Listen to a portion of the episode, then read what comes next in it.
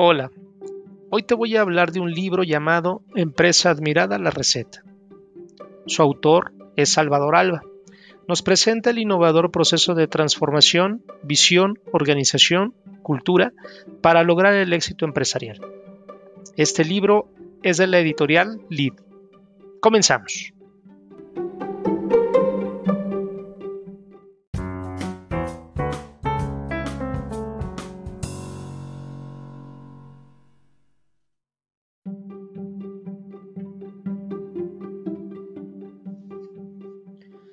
Las acciones de una empresa admirada tienen un sobreprecio que supera hasta en cuatro veces a su más cercano competidor.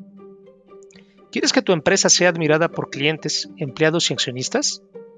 ¿Te imaginas tener personal que califique a los jefes? ¿Permitir que cada quien subcontrate las partes aburridas de su trabajo? ¿Que los horarios sean flexibles?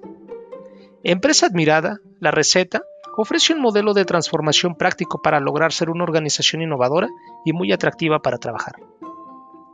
La premisa es que no se trata de correr la misma carrera más rápido, sino cómo hacer para correr una carrera diferente. Las empresas tradicionales competirán para ser mejores, las admiradas para ser únicas.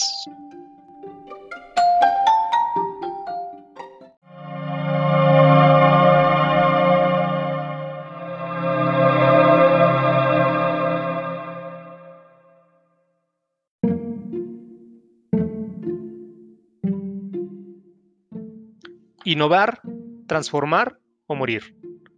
Cuando el ritmo de cambio del entorno es mayor que el ritmo de cambio interno de la organización, el final está cerca.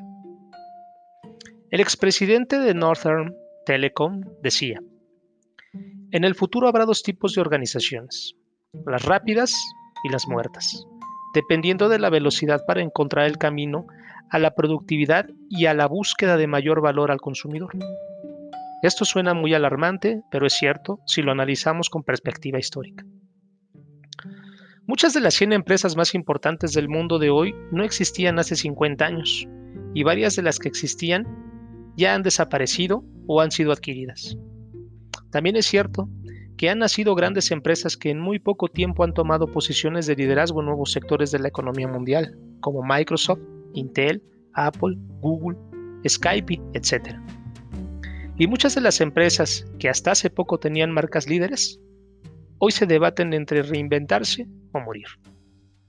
Sony, la marca con la que mi generación creció, significaba calidad e innovación en electrónica. Hoy ha sido superada en muchos aspectos por Apple, y nadie duda de que esta será la última empresa líder en tecnología electrónica.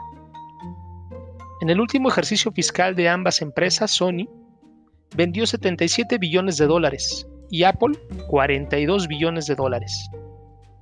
Esto quiere decir que Sony es aún 1.8 veces mayor que Apple en ventas. Sin embargo, el valor de ambas compañías en el mercado es de lo contrario. Mientras Sony vale 29 billones, el valor de Apple se estima en 230 billones al mes de agosto de 2010, casi 8 veces más. Aun cuando el nivel de ventas es menor, hay muchos factores que explican estas diferencias por en esencia, el inversionista percibe que el modelo de negocio y el futuro de Apple es más prometedor y lo ve reflejado en sus innovaciones y utilidades de los últimos años.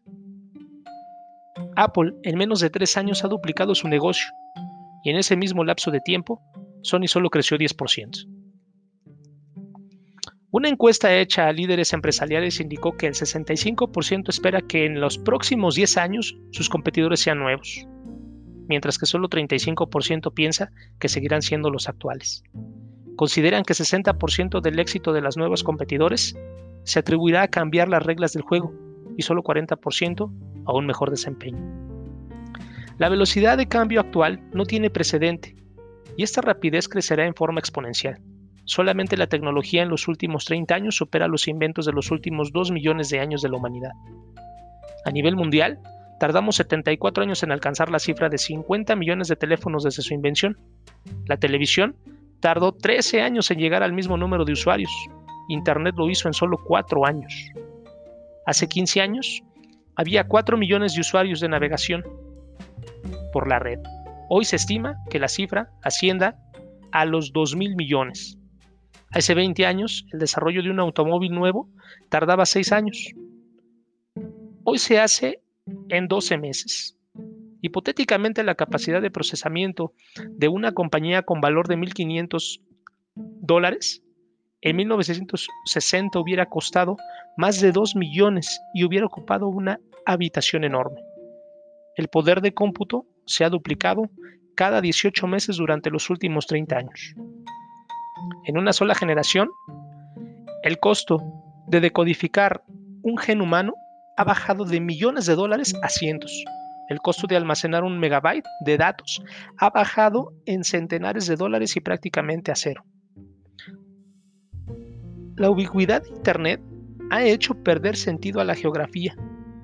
Uno de cada ocho matrimonios se conocieron por Internet y Google atiende más de 300 millones de búsquedas al día.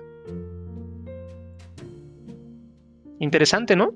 Cómo se ha transformado el mundo, cómo se transforman las empresas y cómo cada vez se requiere de mayor adaptabilidad y velocidad al cambio.